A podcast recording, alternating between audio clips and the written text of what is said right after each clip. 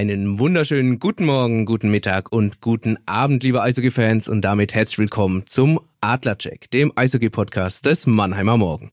Ich heiße Philipp Köhl und würde jetzt normalerweise an meiner Seite Christian Rotter begrüßen, doch der weilt zurzeit Anfang August noch im wohlverdienten Urlaub, aber ich habe natürlich hochgradigen Ersatz mir an die Seite geholt. Und zwar ist Patrick Löffel hier mit mir im Podcaststudio, der Fanbeauftragte der Adler Mannheim. Löffel, hi, schön, dass du Zeit hast. Hallo, danke, dass ich da sein darf. Wieder einmal muss man sagen, äh, wir haben ziemlich genau, ich habe nachgeguckt, vor einem Jahr aufgenommen. Es war auch ein Dienstag, war der 9.8., jetzt haben wir den 8.8. Du bist bekannt in der Adler-Fanszene, du bist langjähriger Fanbeauftragter. Dennoch, für diejenigen, die dich vielleicht noch nicht kennen oder deinen Namen nur beiläufig mal gehört haben, äh, stell dich doch bitte mal kurz vor, was machst du eigentlich als Fanbeauftragter bei den Adlern? Ja, also mein Name ist äh, Patrick Löffel, Spitzname Löffel. Ähm, ich gehe jetzt äh, in meine 30. Saison zu den Adlern und mache jetzt seit 2015 den Job des Fanbeauftragten. Und was sind da so die Aufgaben als Fanbeauftragter?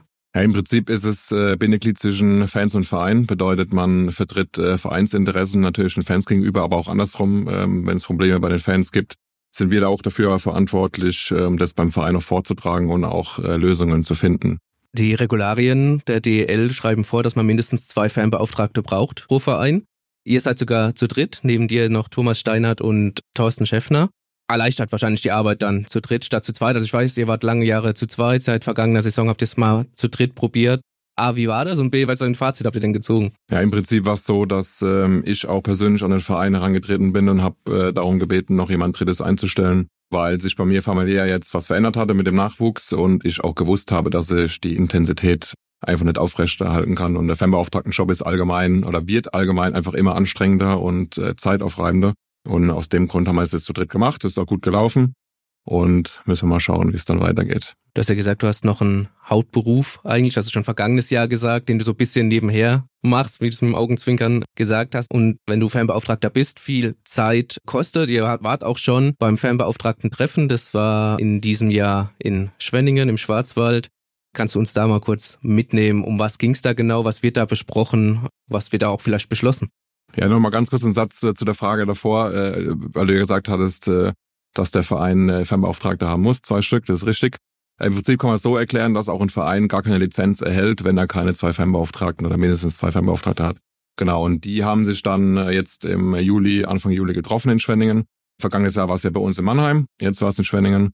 Und äh, wir haben uns da so mehr oder weniger erstmal äh, um interne Dinge unterhalten, also wie wir vorgehen inhaltlich bei Auswärtsspielen, bei den Heimspielen, weil wir uns ja gegenseitig auch die Sachen melden müssen, äh, was kommt an Fans und so weiter und so fort. Das sind so die Dinge. Dann war auch die DL zu Gast, äh, mit der haben wir uns dann auch unterhalten, wie wir dann auch wiederum intern die Dinge für die DL regeln, weil es ja doch ein großes ähm, Arbeitsgebiet dann ist. Ja, DEL ist ein gutes Stichwort, denn nichts ist so verlässlich wie die Saisonvorbereitung eines Eishockeyvereins. Also die Adler haben traditionell wieder zum Schläger gegriffen, also nicht zum Eishockey, sondern zum Golfschläger. Beim Eagles Cup haben dafür den guten Zweck zusammen mit Sponsoren gegolft. Äh, ist eine hohe Summe zustande gekommen, tatsächlich 32.000 für Adler helfen Menschen e.V., was einfach Bedürftigen dann hilft. Und auch die Barbit hat wieder stattgefunden, also die Boys are back in Town Party. Diesmal allerdings nicht traditionell vor der Mannheimer SAP Arena, sondern bei der Buga auf der Hauptbühne der Bundesgartenschau. Hat äh, in den sozialen Netzwerken zumindest äh, auch die eine oder andere Kritik hervorgerufen. Warum macht man es denn jetzt bei der Buga? Warum macht man es nicht traditionell auf dem Udo-Scholz-Platz vor der SAP Arena? Was für ein Feedback hast du da bekommen? Wir haben uns schon kurz davor äh, unterhalten. Du warst jetzt persönlich nicht anwesend, aber ja, hat es irgendwas von dem ursprünglichen traditionellen Flair genommen, äh, bei der Buga zu sein, oder war das Feedback trotzdem äh, positiv bei den Fans? Also ich würde eher so sagen, dass der Mannheimer Fan an sich relativ schnell erstmal vieles negativ sieht, was auch manchmal gar nicht so schlecht ist. In dem Fall aus meiner Sicht äh, war es einfach ein bisschen zu schnell. Also man hat es auch in der Reaktion gemerkt. Äh, bei der Bugas waren ja, glaube ich, knapp 3000 Leute waren ja da gewesen. Auf den Bildern hat man es ja auch gesehen. Und äh, wir haben auch viel positives Feedback bekommen. Ähm, vor allem auch der Punkt, dass man dann noch im, im Nachhinein das Parkplatzproblem dann lösen konnte, dass man dann kostenlos auf dem VIP-Parkplatz parken konnte. Ähm, das, da wurde ja auch nochmal reagiert auf die Kritik und von dem her, wie gesagt, was wir gehört haben, war es schon eine rundum gute, gute Veranstaltung. Ja, viele Spieler wurden natürlich auch vorgestellt auf der Barbit. Also ist ja traditionell so, dass die Mannschaft sich präsentiert zusammen mit dem neuen Trikot. Äh, nach dem Trikot frage ich jetzt gar nicht. Das habe ich im vergangenen Jahr gemacht. Hast du schon gesagt, du bist kein Trikotträger. Ich kann mit neuen Trikots die Diskussion da auch immer wenig anfangen. Lass uns lieber äh, auf die Spieler ein bisschen eingehen. Äh, die Adler haben jetzt mit Max Gilden äh, noch einen Verteidiger verpflichtet, statt äh, Leon Gawanke, der ja bekanntlich nach San Jose oder in die Organisation der San Jose Sharks gewechselt ist. Der Vertrag in Mannheim ruht diese Zeit lang dann. Also 13 Spieler äh, neu, viele neue Gesichter, die von den Mannheimer Fans dann äh, begrüßt wurden. Und die Spieler waren natürlich auch schon auf dem Eis. Erstes offizielles Eistraining. Viele Kinder und Jugendliche auch da, dank auch den Sommerferien natürlich. Spieler haben sich viel Zeit genommen, um äh, da auch Autogramme zu schreiben, Bilder zu machen mit den Fans. Ja, da sind wir ein bisschen so in einem, in einem Hamsterrad. Äh, wir haben vergangene Saison auch schon darüber gesprochen, dass die Adler viel machen wollen, um die Lücke einfach ein bisschen zu schließen, die sich auch durch Corona ergeben hat zu den Fans, äh, dass man da die Nähe präsentieren möchte. Äh, man hat das Gefühl, das wollen sie nach wie vor machen, aber das war in der vergangenen Saison auch nur teilweise geglückt, muss man sagen. Denn äh, die erste Hälfte hat gut funktioniert, was man gehört hat. Die zweite Hälfte hat, so hört man es aus Fankreisen, äh, ein bisschen, ja, die Dankbarkeit gefehlt, oft auch gegenüber den Auswärtsfahrern, dass sie lange Fahrten auf sich genommen haben und die Mannschaft danach ja es nicht für nötig gehalten hat, wohl äh, sich zu bedanken. Kannst du uns ein bisschen ja aufklären, auch wie das Verhältnis denn ist momentan ein bisschen, gerade zum harten Kern vielleicht? Ja, also ich würde schon fast behaupten, dass ich schon seit Jahren einer der größten Kritiker genau dieses Punktes bin. Ähm, weil für mich sind in diesem Verein einfach alle gleich, egal ob jetzt Spieler oder Fan oder Angestellter, sonst irgendwas. Und es ist einfach für mich ein Geben und ein Nehmen. Bedeutet, äh, wenn ich jetzt irgendwie an einem äh, Donnerstag äh, 600 Kilometer irgendwo hinfahre, dann feuere ich die Mannschaft an und im Gegenzug kann ich auch einfach erwarten, dass die Mannschaft sich bedankt dafür, dass ich mitgereist bin. Jetzt zum Beispiel, ja. Oder wer auch immer, wen auch immer das betrifft, ja. Und äh, das wurde im Fanforum im ersten angesprochen, das Thema, wurde auch lange diskutiert und ähm, hat sich dann mehr oder weniger, also es gab auch Gespräche mit der Mannschaft äh, nach dem Fanforum und äh, man hat das Gefühl gehabt in der Kurve, dass es einfach auch besser geworden ist. Äh, und dann kam ja so ein bisschen dieser spielerische Abrutsch im Gegensatz zu dem, was vorgespielt worden ist. Und da hat man schon gemerkt, äh, da hat es dann doch wieder so einen kleinen Bruch gegeben. Ja, da gab war dann noch Spiele dabei, auch auswärts, äh, wo dann einfach gar nichts mehr passiert ist nach den Spielen. Und es wird dann gefühlt wieder so ein bisschen eingeholt, was vorher war. Ja, und so sind wir auch noch aus der Saison dann rausgegangen. Und deswegen wurde es dann auch jetzt nochmal angesprochen, dass da, dass man da auf jeden Fall nochmal ansetzen müsste bei dem Punkt. Du hast es angesprochen, äh, erstes Fanforum, das gab es im vergangenen Jahr. Mittlerweile hat auch schon das zweite Fanforum stattgefunden. Auch Spieler Felix Brückmann war da anwesend. Welches Fazit ziehst du als Fanbeauftragter daraus? Also A, erstmal, wie wichtig ist das? Und B, was kam denn da am Ende vielleicht auch bei rum? Also der Geschichte noch ganz kurz. Ähm, das Fanforum ist entstanden, weil wir Fanbeauftragte ähm, mit dem Verein ein längeres Gespräch geführt haben, dass wir einfach auch wollen, dass äh, die Fans nicht immer alles über uns an den Verein tragen, sondern vielleicht auch mal die Möglichkeit haben, mal direkt mit dem Verein sprechen zu können.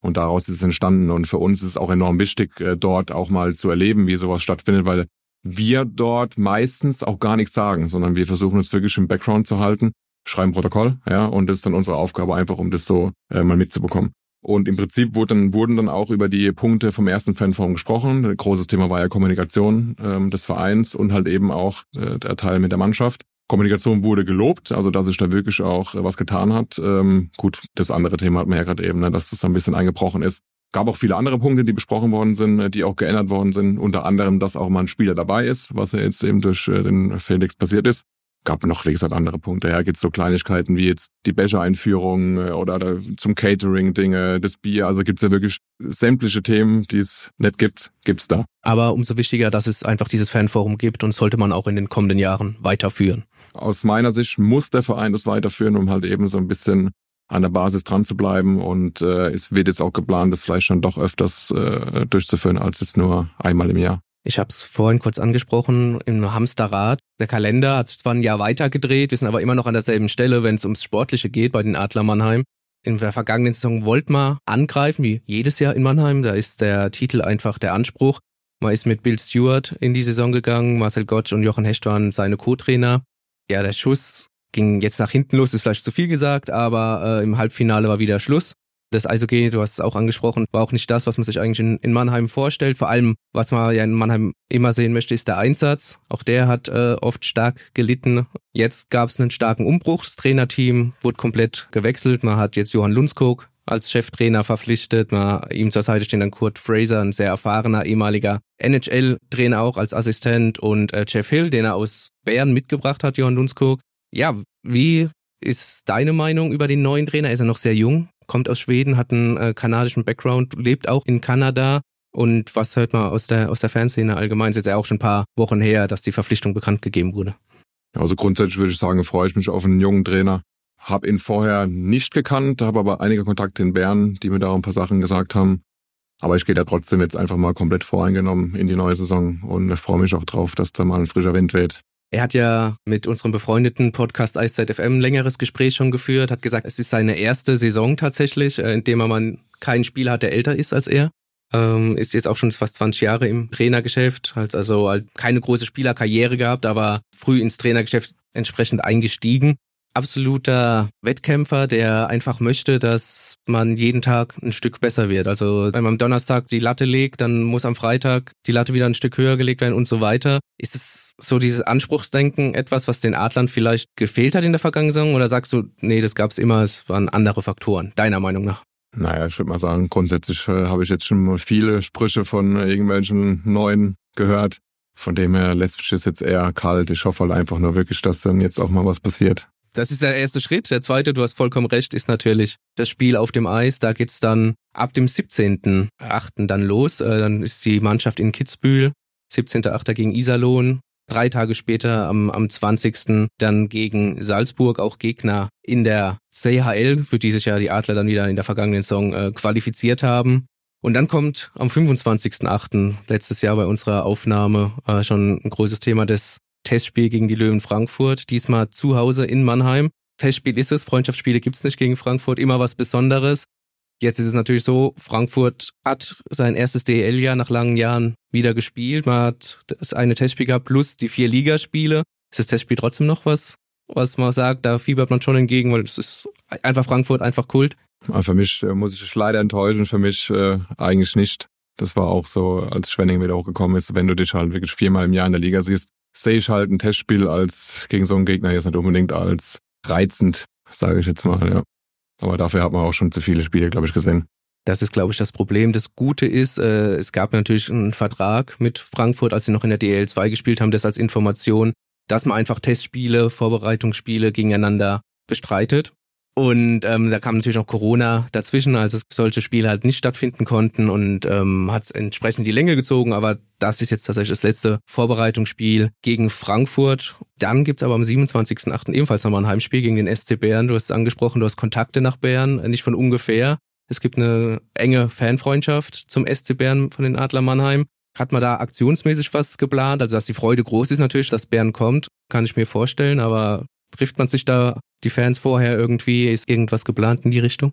Ja, also offiziell äh, nicht. Ich weiß, dass äh, es wohl ein Treffen geben wird. Äh, da sagen wir mal ein bisschen interner mit manchen. Also das ja, betrifft ja auch nicht die ganze Mannheimer Fanszene. Das ist ja wirklich nur ein kleiner, querstrich großer Teil, äh, der da äh, Freundschaften pflegt nach Bern.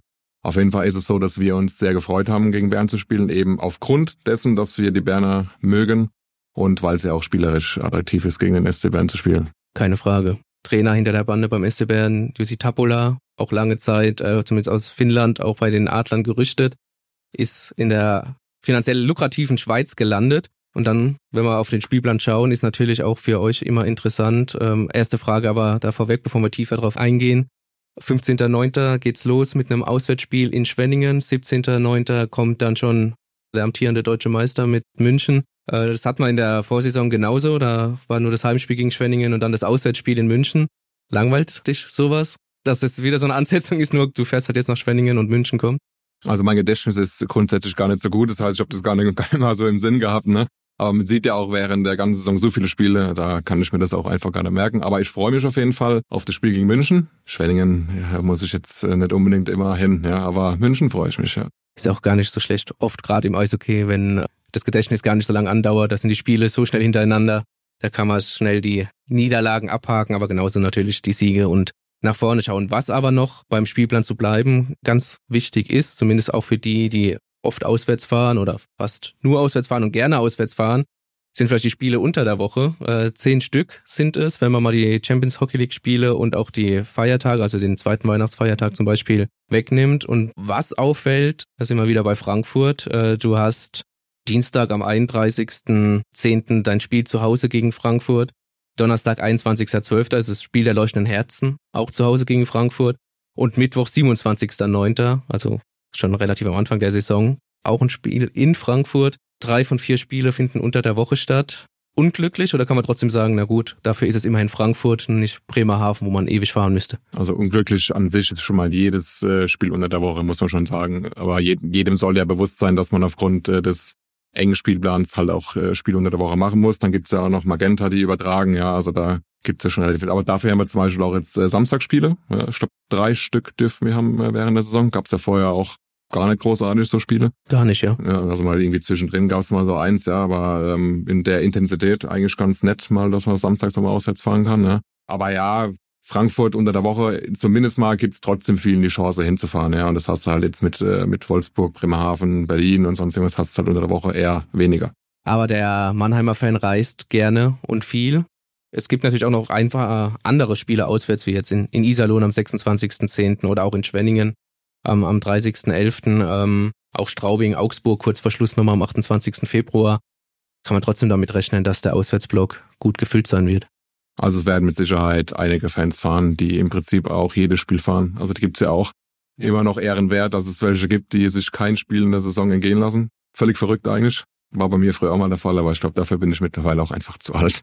Ja, wir haben es in der vergangenen Saison, Löffel, um das abschließend äh, nochmal festzuhalten, auch davon gehabt, natürlich Energiekrise, Inflation, äh, davor stehen wir immer noch ein bisschen. Wir haben spekuliert, schafft's jeder Verein, sind zu dem Schluss gekommen, eigentlich wirtschaften alle Vereine, vielleicht mit ein paar Ausnahmen ohne Namen zu nennen, sehr solide und, und sollten da über die Runden kommen. Jetzt war es so, dass jeder es geschafft hat wirtschaftlich. Das ist man Eishockey ja auch anders gewöhnt. Für dich jetzt überraschend im Nachhinein? Oder sagst du, nee, alles, alles so, wie wir es vor der Saison gehofft haben zumindest? Ja, also dadurch, dass wir auch äh, viel Kontakt haben zu den Fanbeauftragten der anderen Vereine, war uns eigentlich klar, dass das äh, jeder Verein ganz ordentlich wegsteckt. Ja, sage ich jetzt mal, nicht jeder mega gut, aber trotz allem hat es jeder geschafft und es ist auch gut so, dass es so passiert ist. Frage, die ich dir aufgestellt habe, war, viele Vereine haben investiert, trotz ja vieler Fragezeichen, die, die da auf einen lauern. Den Eindruck, meiner zumindest, ist, äh, in der, in der, für die kommende Saison hat man nicht weniger investiert. Im Gegenteil, es sind viele Spieler auch in die Liga gekommen, die man vielleicht nicht so vermuten würde liegt unter anderem am, am nach wie vor anhaltenden Krieg leider Gottes, der in der Ukraine herrscht und viele aus der äh, russisch geprägten KHL kommen, unter anderem aber auch, weil äh, die KHL ihr Ausländerkontingent runtergeschraubt hat und dadurch Spieler frei geworden sind. Ist die Liga dadurch ausgeglichener geworden oder würdest du sagen, mit deiner langjährigen Erfahrung, die Top-Teams haben sich oben im Regal bedient, die anderen Teams dahinter bisschen weiter unten und es ist immer noch so eine bisschen Zweiklassengesellschaft oder sagst du, nee, es ist schon, schon ausgeglichener geworden? Also ich persönlich würde schon sagen, dass es ausgeglichener geworden ist. Klar hast du oben deine vier, fünf Vereine, die es höchstwahrscheinlich unter sich dann ausmachen, dann doch am Ende. Aber wenn man die Vergangenheit sieht, hast du ja auch mit äh, Straubing einen Verein gehabt, der dann doch sich äh, wirklich langsam oben festgespielt hat. Wolfsburg auch, ja, die waren ja auch mal irgendwann im Niemandsland und sind dann, haben sich oben festgespielt. Und vielleicht wird uns ja der ein oder andere dann äh, überraschen, jetzt in der laufenden Saison. Köln zum Beispiel ist für mich ein Kandidat. Da könnte ich mir vorstellen, dass die oben mitspielen werden dieses Jahr. Müssen wir mal schauen. Sehen auf dem Papier auf jeden Fall schon mal sehr gut aus, haben gut eingekauft, aber wer, wenn nicht Mannheim, wüsste so gut, was auf dem Papier steht, zählt hinterher nicht. Es muss natürlich auf dem Eis funktionieren. Ja, eine Überraschungsmannschaft war in der vergangenen Saison Ingolstadt. Jetzt wäre es keine Überraschung mehr, wenn sie oben stehen würden als letztjähriger Finalist.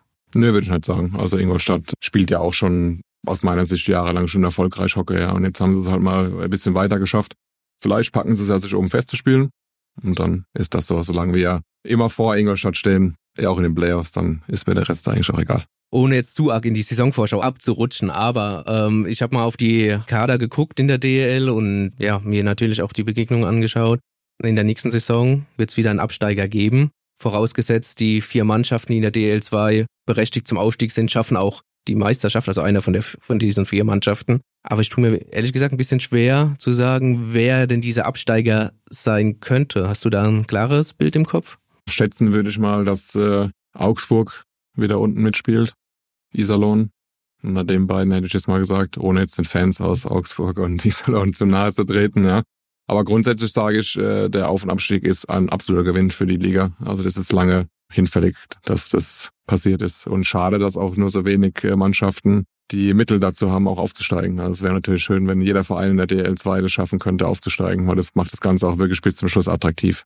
Absolut, würde den Wettbewerb nochmal zusätzlich aufwerten, aber allein, ähm, wenn man schon sieht, dass jetzt Vereine, die im Tabellenkeller stehen und für die es um nichts mehr geht, normal, wenn es keinen Abstieg geben würde, Spieler verkaufen würden. Das ist in der vergangenen Saison zum Beispiel in Finnland noch passiert. Da kann keiner absteigen. Da haben viele Vereine ihre guten Spieler verkauft, um da auch nochmal mit einem Plus rauszugehen. Das war in der DEL lange Jahre nicht anders.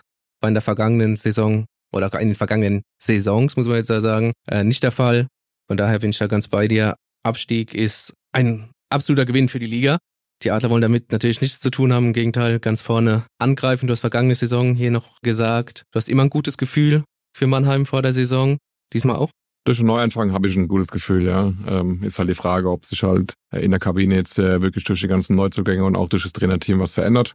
Muss man abwarten. Aber ich bin, wie gesagt, vor jeder Saison guter Dinge. Dann sehen wir das auch, nehmen den Optimismus mit. Löffel, ich sage dir vielen, vielen Dank für deine Zeit, dass du dieses Jahr diese wieder genommen hast und bei uns warst.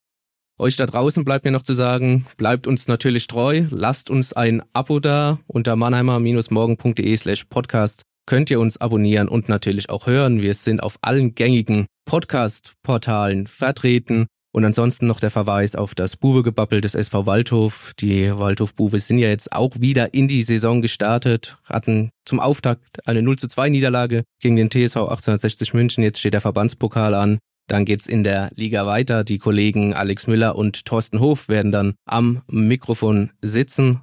Und mir bleibt nur zu sagen, vielen Dank fürs Zuhören. Schaut Eishockey und bleibt gesund. Ciao, ciao.